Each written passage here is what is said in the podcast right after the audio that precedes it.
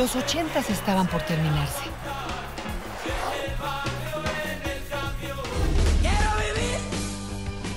Era la década del pop y del rock en español.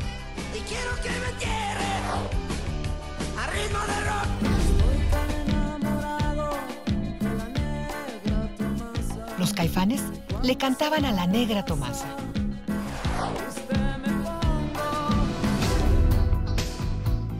Gustavo Cerati vivía la oportunidad de la fama.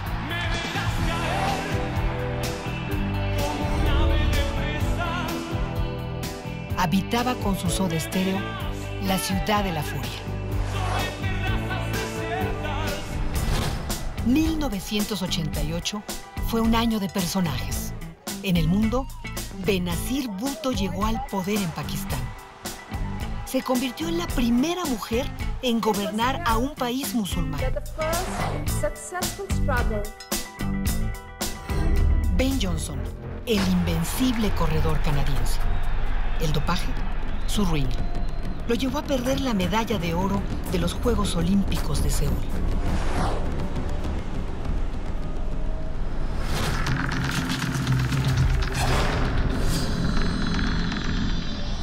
México buscaba recuperarse del lunes negro del 19 de octubre de 1987. Las bolsas de valores en el mundo se habían desplomado.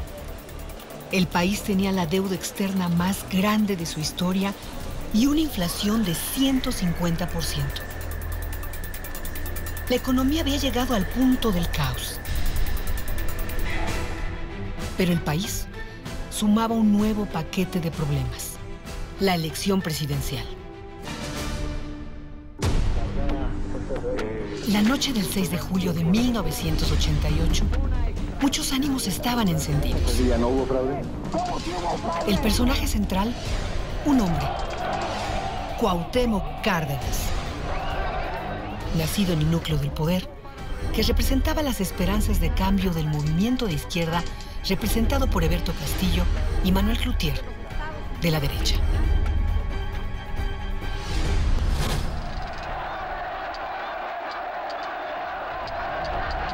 La oposición tenía una presencia simbólica en la Cámara de Diputados y en el Senado. Los jóvenes en la izquierda guardaban la tradición de reunirse casi clandestinamente. La trova, identificada con la Revolución cubana, era lo suyo.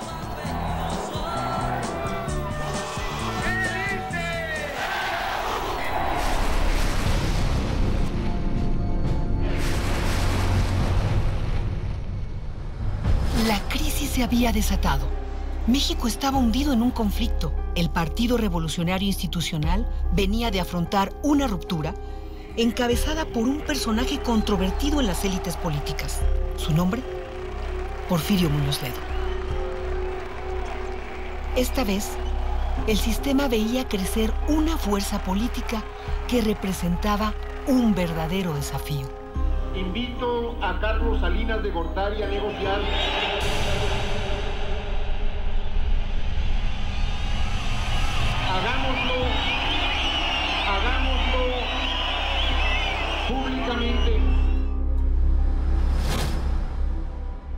1988, miércoles 6 de julio, la madrugada de un largo día.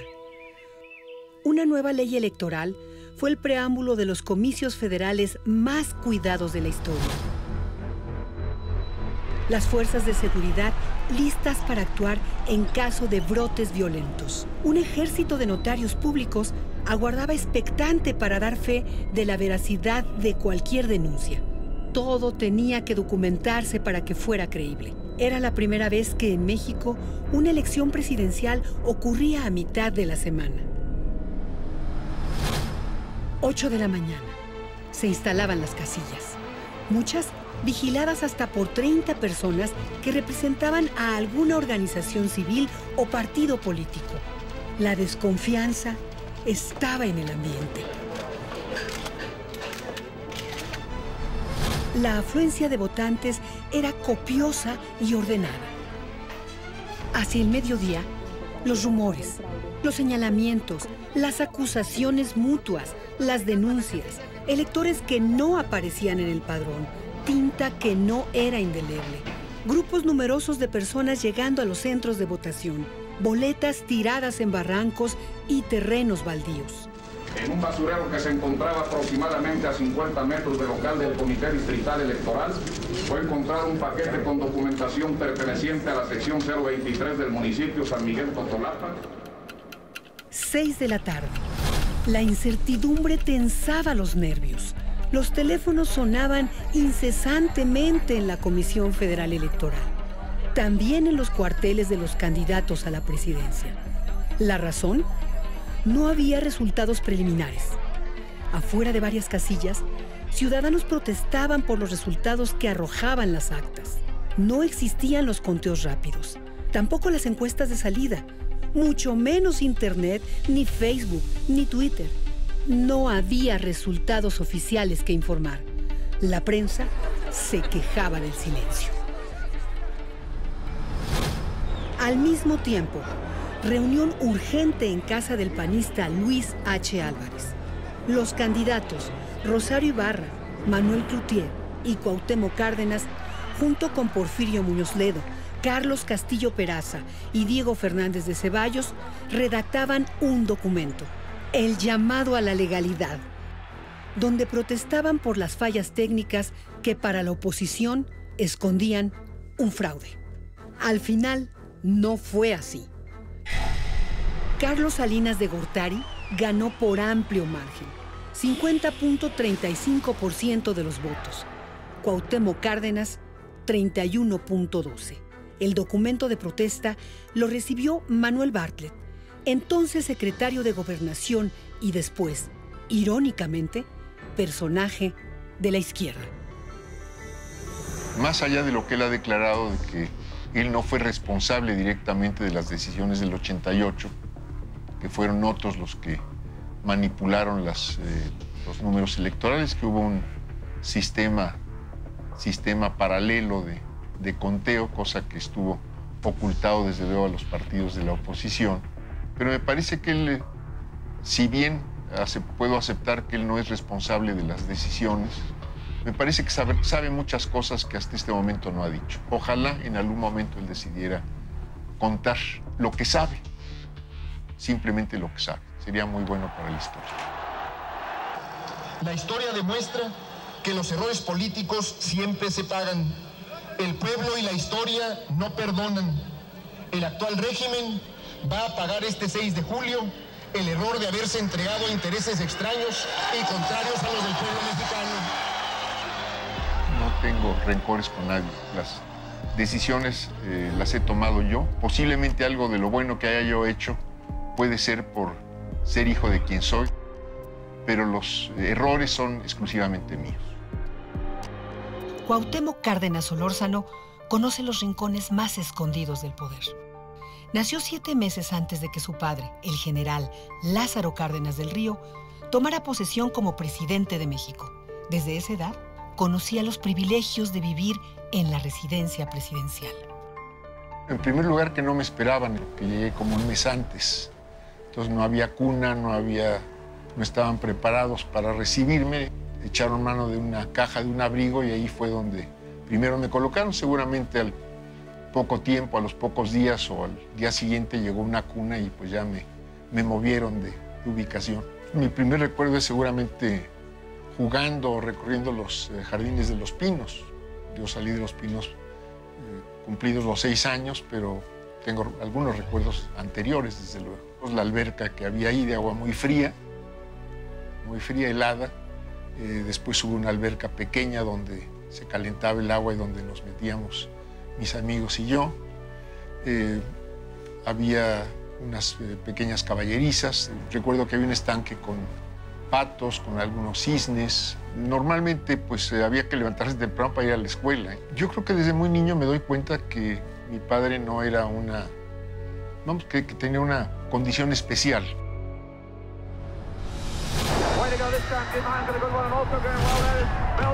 1968.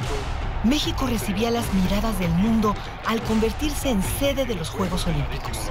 El PRI se encontraba en su apogeo. Los movimientos estudiantiles servían en diferentes partes del mundo y encontraron su eco en el país. El 2 de octubre no se olvida. Tampoco que le ejecutó el Batallón Olimpia. Cuauhtémoc Cárdenas manifestó estar alejado de uno de los eventos más trascendentes de la historia reciente de México. Yo estaba en esa época a cargo de la construcción de una presa en el río Balsas, en la costa de Michoacán, la presa José María Morelos o La Villita, y principalmente me tocó pues, ver desde allá los acontecimientos. Estuve también haciendo algún viaje en esos meses por Europa, asistiendo a algunos congresos y eh, vi más de lejos que de cerca los, los acontecimientos. Yo no tenía ningún vínculo cercano con la universidad, más allá de ser un exalumno. El día 2 de octubre estaba yo aquí en México, por razones de trabajo estaba yo aquí en México, eh, y en la, en la noche estábamos justamente aquí, tanto mi esposa Celeste como yo aquí en casa de mis padres, y pues, empezamos a conocer, a saber lo que estaba sucediendo en Tlatelolco. Empezaron a llegar algunos amigos, llegó Luis Prieto con algún otro amigo, nos relataron lo que, había, lo que habían visto allá en la plaza. Hubo mucha preocupación, mi padre le pidió en ese momento al propio Luis Prieto que fuera a, alguna parte, a la Cruz Roja o a la Cruz Verde, a ver qué veía, quién encontraba, etc. Eh, regresamos, estuvimos aquí pues hasta las primeras horas de la, de la madrugada hasta las 2, 3 de la mañana. Muy impactado, sin duda alguna, muy impactado, muy eh, golpeado por lo que había sucedido. Es decir, nunca esperamos que hubiera una reacción de ese tamaño del gobierno.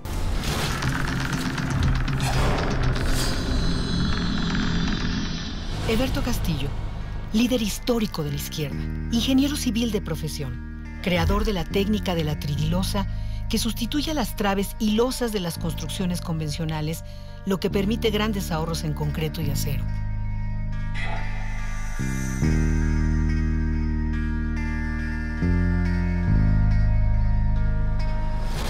Apoyó los movimientos de ferrocarrileros, normalistas, médicos y el estudiantil que tuvo su punto culminante en Tlatelolco.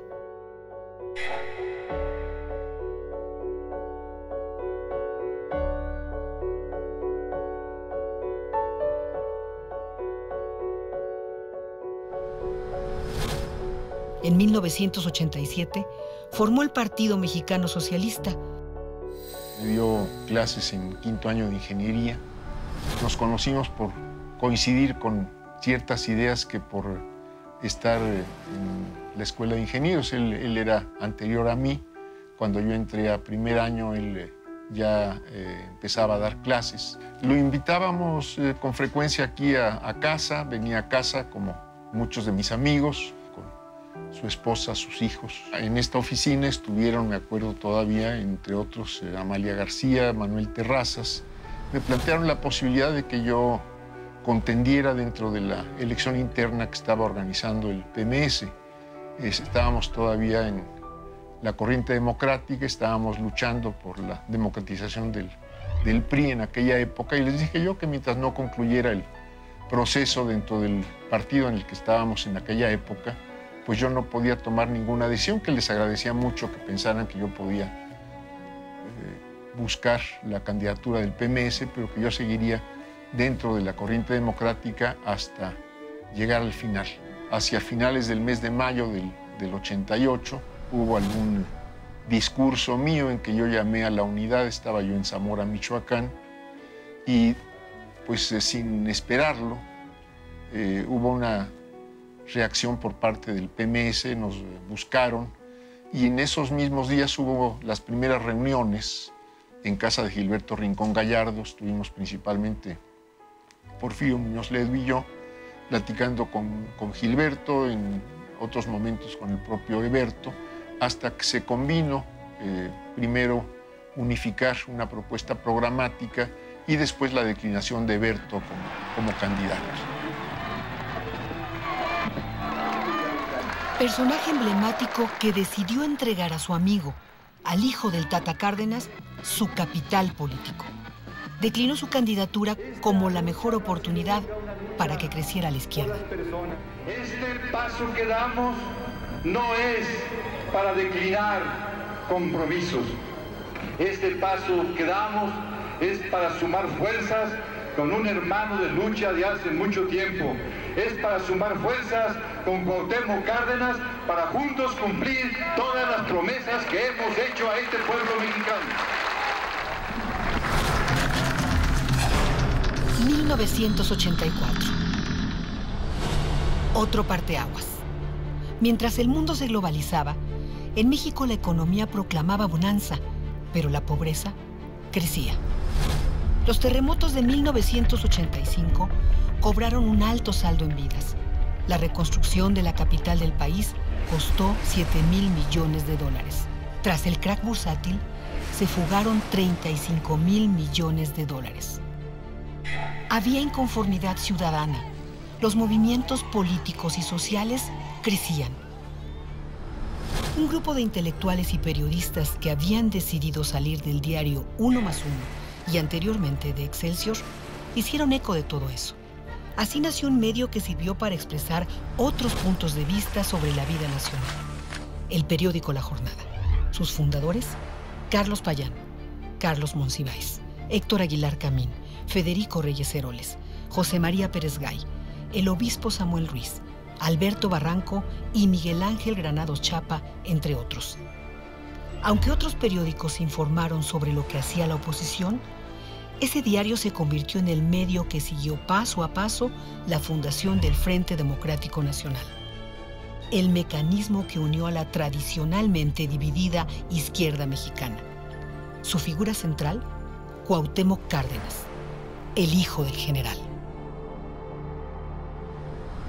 Había eh, oposición de las eh, autoridades universitarias, no querían que hubiera una, la presencia de un candidato en, en los recintos. Y yo dije, bueno, pues nosotros no estamos eh, comprometiendo a la universidad como institución, no estamos llamando a la universidad como institución, yo estoy simplemente atendiendo a la invitación que universitarios, maestros, estudiantes, trabajadores están haciendo. Y en ese sentido fue eh, para mí el, el meeting más importante de la campaña.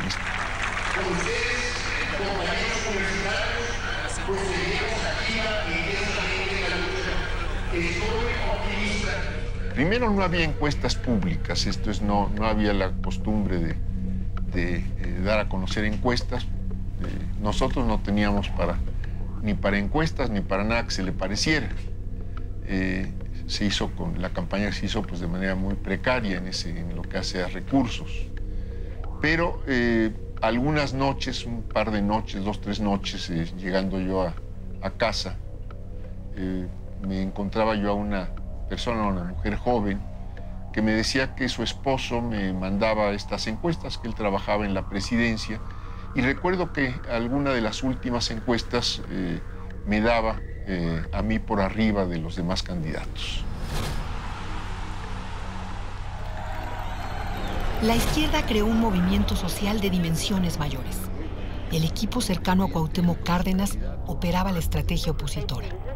Uno de esos personajes, Javier Obando.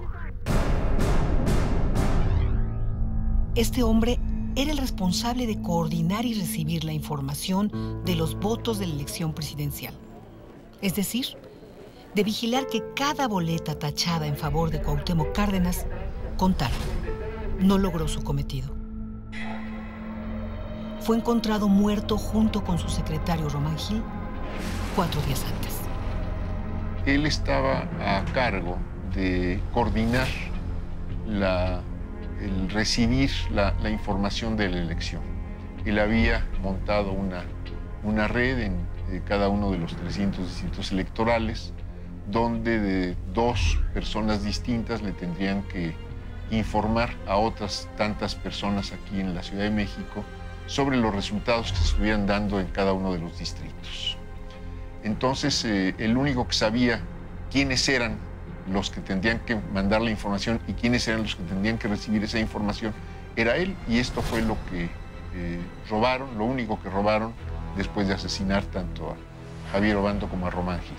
Yo estaba en Morelia, habíamos tenido el último meeting de la campaña en Pátzcuaro el, el día anterior, no como amenaza, no, este más bien como un, como un hecho ya de lo que estaban dispuestos a hacer y pues eh, dispuestos a defender sus posiciones, costara lo que costara. El día previo a esa jornada electoral, si algo tenía encima Cárdenas, eran ojos, los de aliados y adversarios. Ese día, este, viniendo yo hacia, hacia acá, hacia la oficina de, de casa, de aquí de, de Polanco, pues eh, nos empezó a seguir algún un vehículo, me paré, le, lo encaré y le dije de qué se trataba, y me dijo, pues no, que no, era de protección, le dije, pues déjenos mejor solos que mal acompañados. Sabían que era una actividad con ciertos riesgos, que estaban dispuestos a compartirlos. Los hijos pues ya tenían en ese momento, pues eran adolescentes, sabíamos todos en lo que estábamos, Celeste evidentemente más consciente que nadie y más sensible que nadie.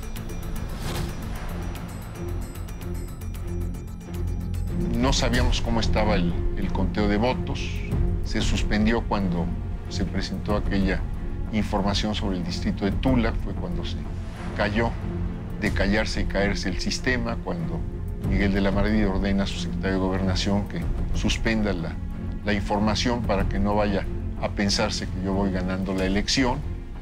Los datos y la información de, Distrito Federal se, se tardará eh, mucho más tiempo de lo previsto. Lo que sí supimos es que estaban pasando muchos atropellos, muchas irregularidades, eh, robo de urnas, eh, violencia, expulsión de los representantes del Frente Democrático de las casillas. Compartimos la información con, con Acción Nacional, particularmente con Manuel Cloutier, que pues, tenía reportes muy similares, con Rosario Ibarra del eh, Partido Revolucionario de los Trabajadores, de candidata, y nos eh, quedamos de reunir esa, esa tarde, Porfirio Muñoz Ledo y yo, con eh, Manuel Cloutier y gente de Acción Nacional. Porfirio y quiero pensar que fue Carlos Castillo Peraza y, y Diego Fernández Ceballos, sobre todo Carlos Castillo Peraza, quienes redactaron un documento que por ahí de las nueve, nueve y media de la noche llevamos a, a la Comisión Federal Electoral que presidía Manuel Bartlett como secretario de Gobernación. La jornada electoral que acaba de concluir ha representado un despertar cívico del pueblo de México. La respuesta del gobierno y de los agentes del partido oficial ha sido contraria a esta abrumadora demanda ciudadana. Hoy se ha puesto en evidencia la determinación del grupo gobernante de consumar una imposición a despecho de la voluntad popular. En caso de que no se restablezca de modo inequívoco la legalidad del proceso electoral, los candidatos a la presidencia de la República que suscribimos este documento no aceptaríamos los resultados ni reconoceríamos las autoridades que provinieran de hechos fraudulentos.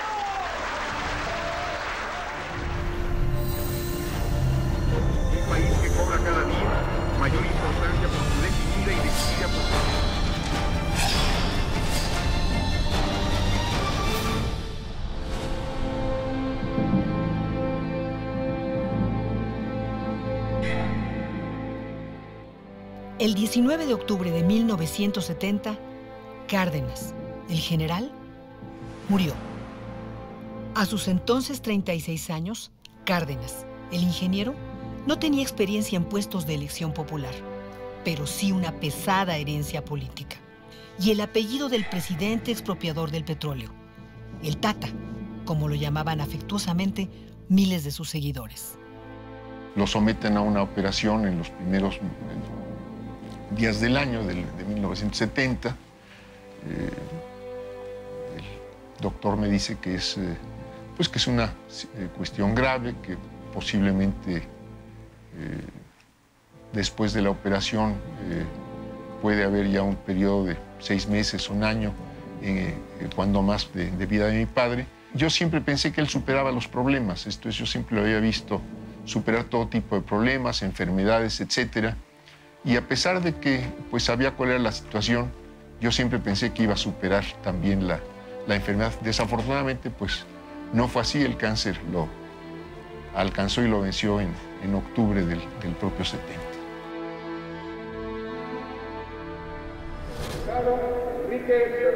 Cuauhtémoc Cárdenas era militante del partido que había llevado a su padre a la presidencia, el Revolucionario Institucional. Por esa vía obtuvo diversas posiciones políticas. Inició la carrera en busca del Palacio de Gobierno de Michoacán, el estado de sus raíces familiares.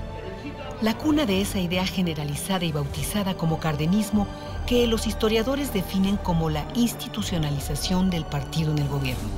Es decir, el retiro de la figura de jefe máximo de la revolución que ostentaba Plutarco Elias Calles para dar paso a la participación de los sectores sociales. El impulso del agrarismo, la vida sindical y la educación como banderas del pueblo.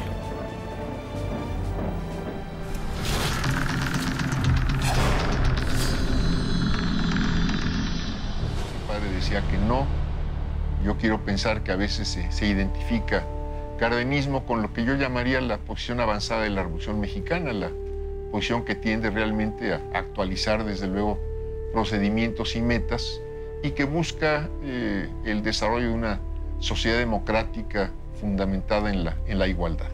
Yo nunca pensé participar electoralmente mientras él vivió.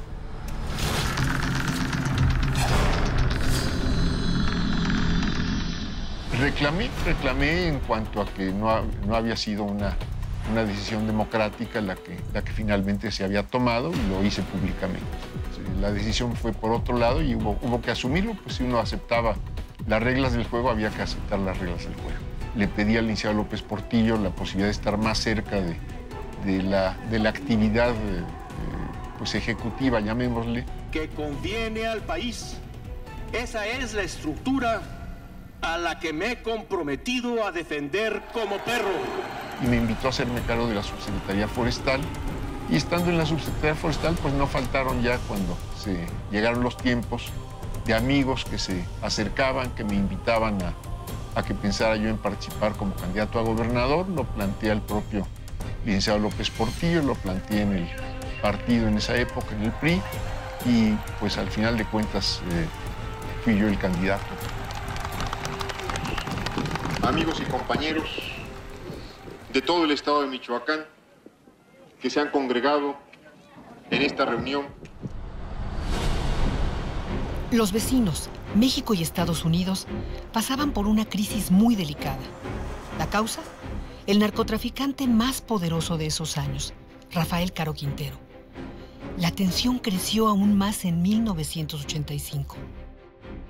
El agente infiltrado de la agencia antidrogas estadounidense, Enrique Camarena Salazar, fue secuestrado el 7 de febrero. Las investigaciones revelaron que por orden del narco. El 5 de marzo, Camarena fue hallado muerto. El lugar, un rancho conocido como El Mareño, justo en el estado gobernado por Cárdenas. El Departamento de Estado norteamericano se inconformó por este hecho. Yo tenía eh, cita ese día con el presidente de la Madrid, el día anterior, cuando se habían dado estos acontecimientos en el, en el Mareño. Yo voy a Morelia y hago un documento en que protesto por la presencia de, de fuerzas eh, de Jalisco que entran a Michoacán sin, sin pues, los avisos que legalmente tendrían que haber dado. Y eh, esto se, se, publica en varios eh, diarios de aquí de la Ciudad de México. Esto no gustó al presidente de la Madrid, me canceló la cita, hablé con el entonces secretario de Gobernación, con Manuel Bartlett, me dijo, bueno, ¿por qué no nos dijiste qué estaba pasando? Le dije, bueno, pues porque estaba muy grave la situación en la zona. la candidatura priista a la presidencia ya no era una posibilidad. Entonces, Cárdenas y otros personajes, como Porfirio Muñoz Ledo, Ifigenia Martínez y Rodolfo González Guevara, crearon en 1986 la Corriente Democrática. Su propósito, obtener la candidatura y romper con el tradicional dedazo. Ese ritual político por el que el primer mandatario en turno ungía a su sucesor. Buscaban que el candidato fuera electo por los militantes. Así comenzó el rompimiento. Tanto el presidente de la República como el presidente del partido nos decían, síganle, vayan, el partido les dará todo tipo de facilidades, es importante lo que están planteando y hasta ahí. Entonces no, nunca nos dijeron que no lo hiciéramos, las facilidades del partido nunca se dieron. Sabíamos que estábamos enfrentados eh, pues con todo el sistema, empezando por un enfrentamiento muy directo con el propio presidente de la República y sus decisiones. Y esto sabíamos que era eh, una fractura y pues asumimos la, la responsabilidad. Secretario del Trabajo y de Educación también presidente del PRI. Siendo embajador de México en la ONU, Porfirio Muñoz Ledo sería protagonista de un hecho que traspasaba fronteras. El diario The New York Times informaba sobre un altercado que protagonizó frente al departamento donde vivía en Manhattan. Señalaba que había roto el parabrisas de un automóvil que estorbaba su paso con la culata de una pistola. La Cancillería mexicana desmintió el incidente y aclaró que se había tratado de una acción defensiva de su guardaespaldas. La policía de Nueva York no detuvo a Muñoz Ledo porque se acreditó como diplomático, pero terminó siendo removido con la idea de evitar tensiones. Después de eso, concibió la corriente democrática dentro del PRI. Fue entonces que invitó a Cuauhtémoc Cárdenas y a otras figuras distinguidas del partido. Un año después, terminaron fuera del PRI. Su nuevo proyecto, el de los partidos y organizaciones agrupados en el Frente Democrático Nacional. Así, Cuauhtémoc Cárdenas consiguió ser candidato a la presidencia de la República. En ese momento pues ya teníamos información por los datos que directamente habían recogido los representantes del Frente Democrático Nacional en las distintas casillas, teníamos ya un buen número de, actas que nos hacían ver que hasta donde eh, se podía eh, saber, eh, iba yo ganando la elección presidencial.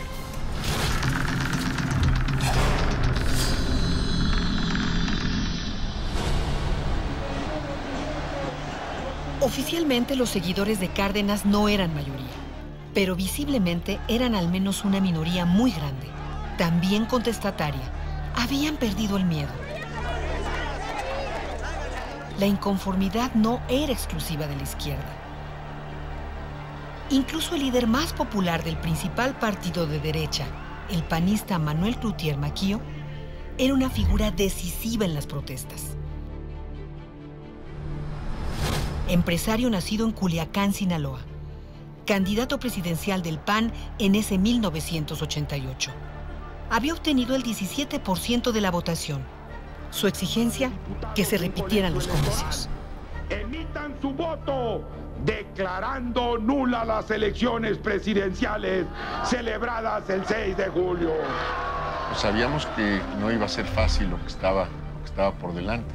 Habíamos conocido desde luego de, esta, este hecho en que Manuel Cutier trató de acercarse a la Madrid, al presidente, para interpelarlo en algún acto que tenía el presidente en Bellas Artes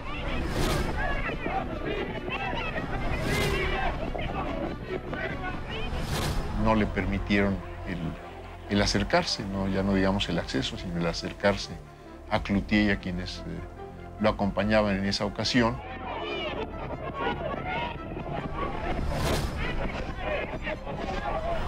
Pero sabíamos que esto no iba, no iba a estar desde ningún punto de vista fácil, que teníamos que estábamos enfrentando a todo un sistema.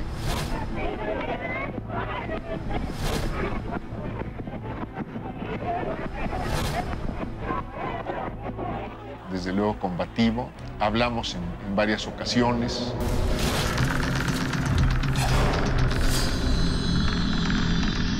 Llegó algún enviado de Manuel Camacho yo acepté la, acepté la reunión, acepté una reunión privada, hablamos de la, de la situación, planteé en esa ocasión la posibilidad de, de limpiar la elección. Fue lo único que, que yo planteaba. Esto es, vamos a limpiar la elección. Hay maneras de, de hacerlo. Se puede hacer un muestreo. Si el muestreo muestra que eh, hay irregularidades en, en, lo que nos dicen las, eh, las urnas, pues se hace un nuevo recuento de, de todas las urnas. Hubo varias ocasiones, en varios momentos en que Carlos Salinas preguntó, ¿y qué quieres o qué planteas? Yo le dije, lo único que planteo pues, es que se, que se limpie la elección. Seguramente esperaban pues, o más diputados o más senadores o no sé, cualquier otra concesión de carácter político o económico, no lo sé. Lo cierto es que la única respuesta que recibieron eh, fue vamos a limpiar la elección. Protesto guardar y hacer guardar la constitución política de los Estados Unidos mexicanos y las leyes que de ella emanen. Tras la ratificación de los datos que dieron el triunfo a Carlos Salinas de Gortari, Manuel Cloutier continuó su lucha política. Iniciada la nueva administración priista, presentó su gabinete alternativo para vigilar las acciones gubernamentales. El 1 de octubre de 1989, murió en un accidente automovilístico en la carretera México-Nogales.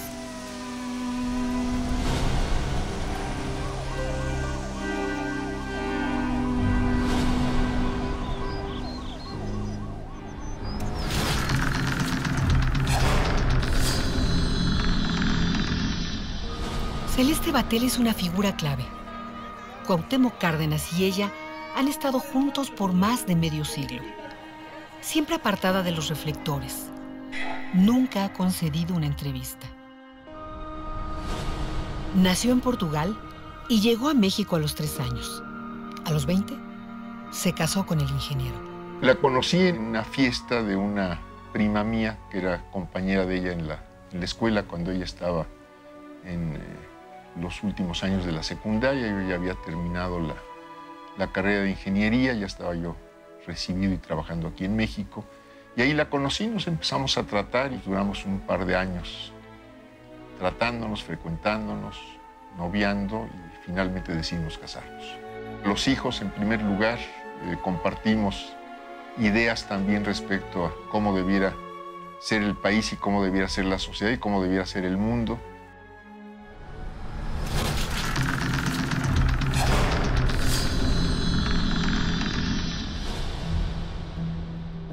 Había que renovar la estrategia, reinventar el movimiento, reagrupar a la izquierda.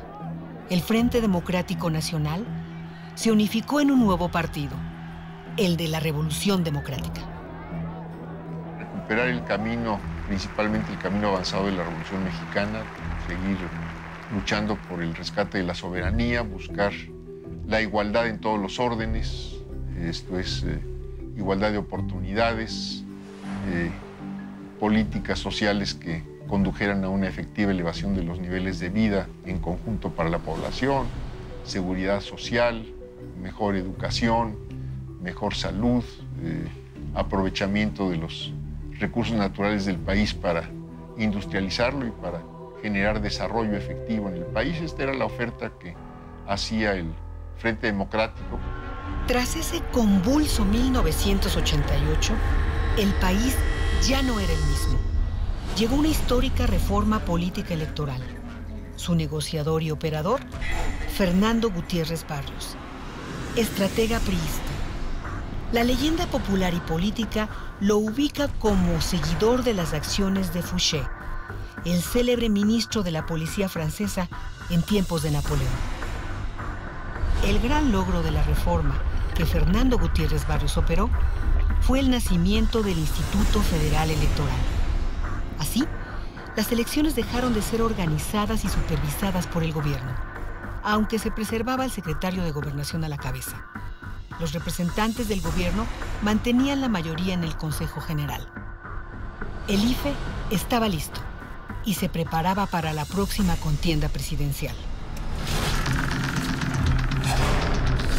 1994 El Tratado de Libre Comercio con Estados Unidos y Canadá mantenía también altas las expectativas económicas.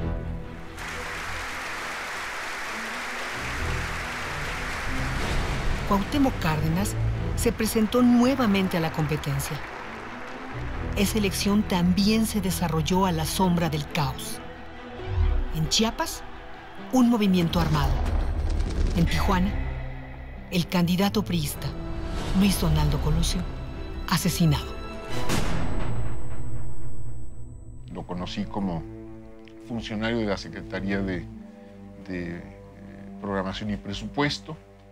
Poco lo traté, estando yo en el gobierno de Michoacán, él tenía algún cargo en esa, en esa secretaría que tenía que ver con las delegaciones estatales. Después tuve algún encuentro con él cuando él estaba presidiendo el PRI. Ya estábamos nosotros en la, en la oposición en esa época. Fue un hecho muy impactante. Esto es, movía, movía toda la situación política del país. Decidimos en ese momento suspender la campaña, regresar a la Ciudad de México.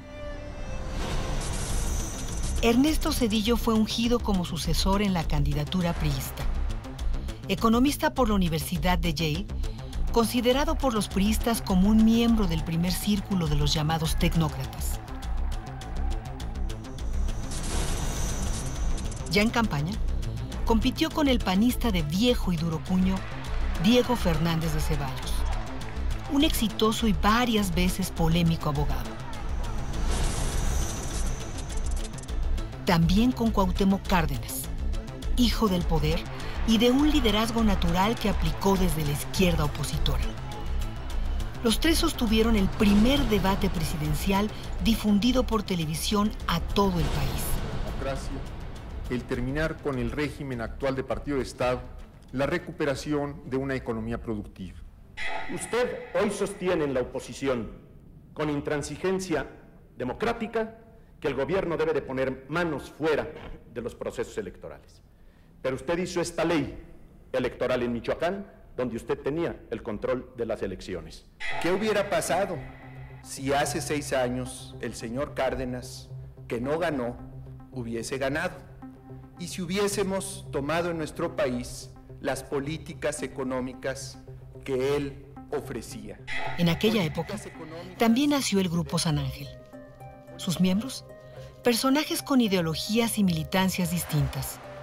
Carlos Fuentes, Jorge Castañeda, Carlos Monsiváis, Enrique Krause, Federico Reyes Heroles, Lorenzo Meyer, Elena Poniatowska, Santiago Krill, Laura Esquivel, Sergio Aguayo, Adolfo Aguilar Cincer, Vicente Fox y un largo y renombrado etcétera. Su propósito, vigilar que las elecciones fueran limpias y cuestionar a los candidatos sobre sus propuestas. Al final de esa jornada, pues, simplemente aceptar, aceptar los resultados. Sabíamos que no, que no había condiciones para, para ganar la elección, sabía que no había condiciones tampoco para objetar los, los resultados. Protesto, guardar y hacer guardar la constitución política de los Estados Unidos mexicanos y las leyes que de ella emanen. Pero la segunda derrota electoral no detuvo las victorias políticas.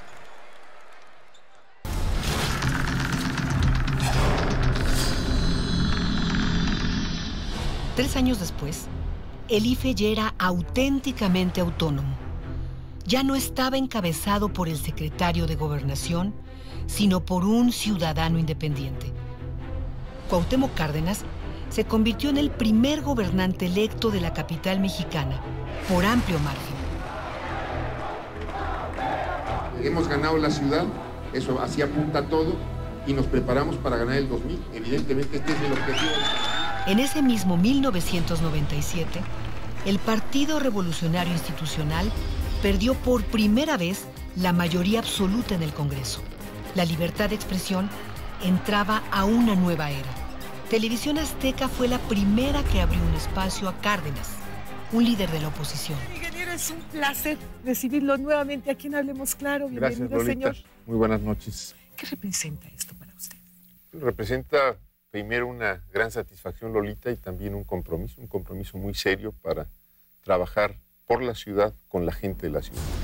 Protesto guardar y hacer guardar la constitución política de los Estados Unidos mexicanos, el estatuto de gobierno del Distrito Federal.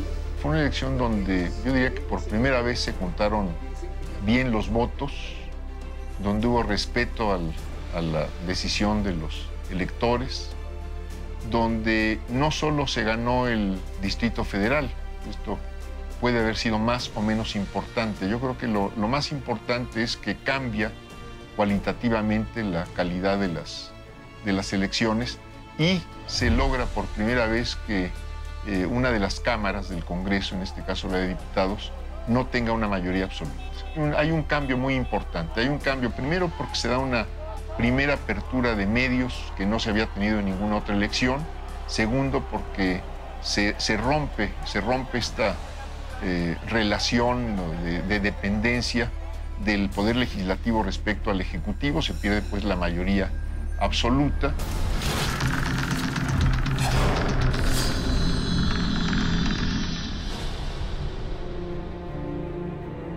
Llegó el nuevo milenio.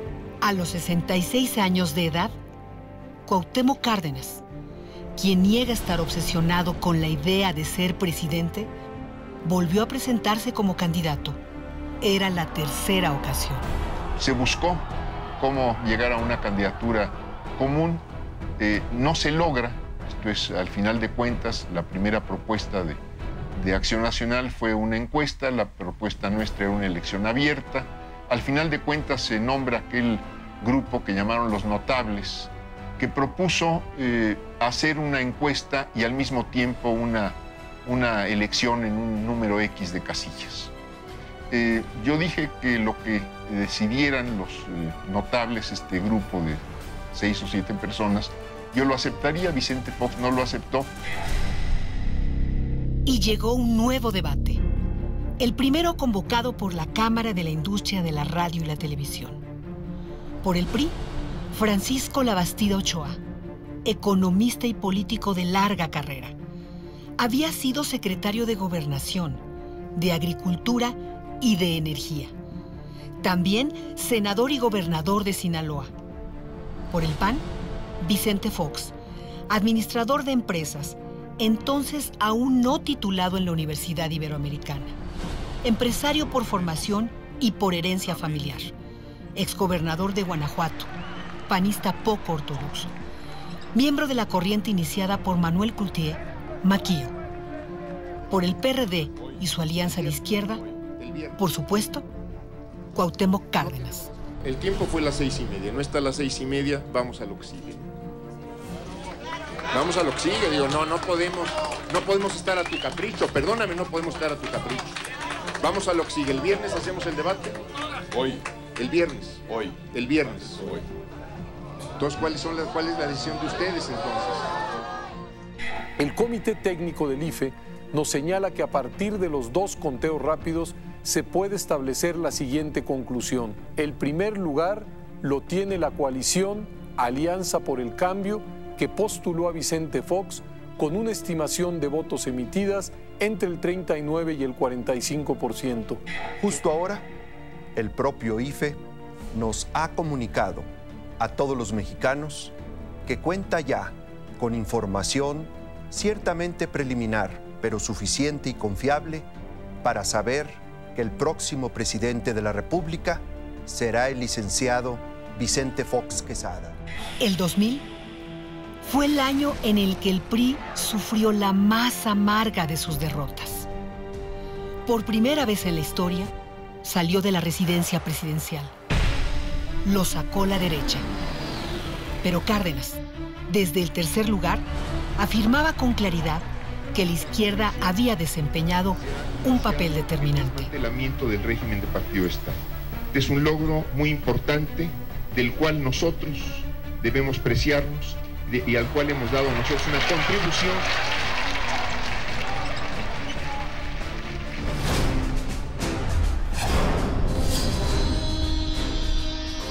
Yo, yo veía que no, que eh, vamos, que yo no iba a ganar la elección. Yo sigo trabajando por las mismas ideas y por los mismos objetivos por los que he trabajado políticamente. Esto es la soberanía del país, la igualdad de los mexicanos, impulsar la democracia, pero yo creo que ya las participaciones electorales les corresponden a otros. De ninguna manera, es una, es una lucha, una lucha larga y así hay que entenderla. Los avances y victorias políticas no fueron sinónimo de buenas épocas para la izquierda. Las nuevas posiciones de poder en la capital mexicana, en otros estados y en el Congreso ocasionaron nuevas disputas. Las distintas corrientes que formaban el PRD iniciaron una lucha encarnizada por el control. Las divisiones se acentuaron. En 2005 llegaron dos personajes que años antes eran vistos como adversarios acérrimos. Manuel Bartlett, el secretario de Gobernación de la caída del sistema de 1988. También Manuel Camacho, operador político del gobierno de Carlos Salinas de Gortari. Entonces, Cuauhtémoc Cárdenas mostró su desacuerdo. Fue abucheado en una manifestación contra el desafuero de Andrés Manuel López Obrador. Y después, marginado de la carrera por la candidatura presidencial. Para el 2006, López Obrador se convirtió en la nueva estrella de la izquierda.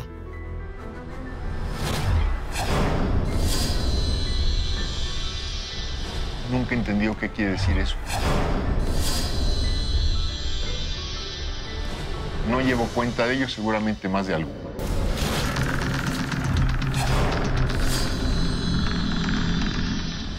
Honrar, honra. Las senadoras y los senadores de las fuerzas políticas representadas en esta Cámara pueden sentirse satisfechos de haber tomado la decisión de otorgar esta medalla a Cuauhtémoc Cárdenas Solórzano. 2011. El honor y el reconocimiento. Cuauhtémoc Cárdenas recibió, por primera vez con el consenso de todos los partidos, la medalla Belisario Domínguez, la condecoración máxima que otorga el Senado a los ciudadanos sobresalientes.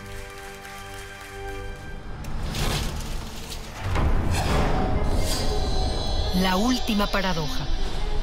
El hombre que movió masas y conciencias, el que llevó a multitudes a ocasionar grandes cambios, fue agredido durante una marcha. Una protesta por la muerte de 43 estudiantes de la Escuela Normal de Ayotzinapa, en el estado de Guerrero. En 2014, renunció al partido que fundó, el PRD. Hoy está apartado de la vida partidista, pero no de la política.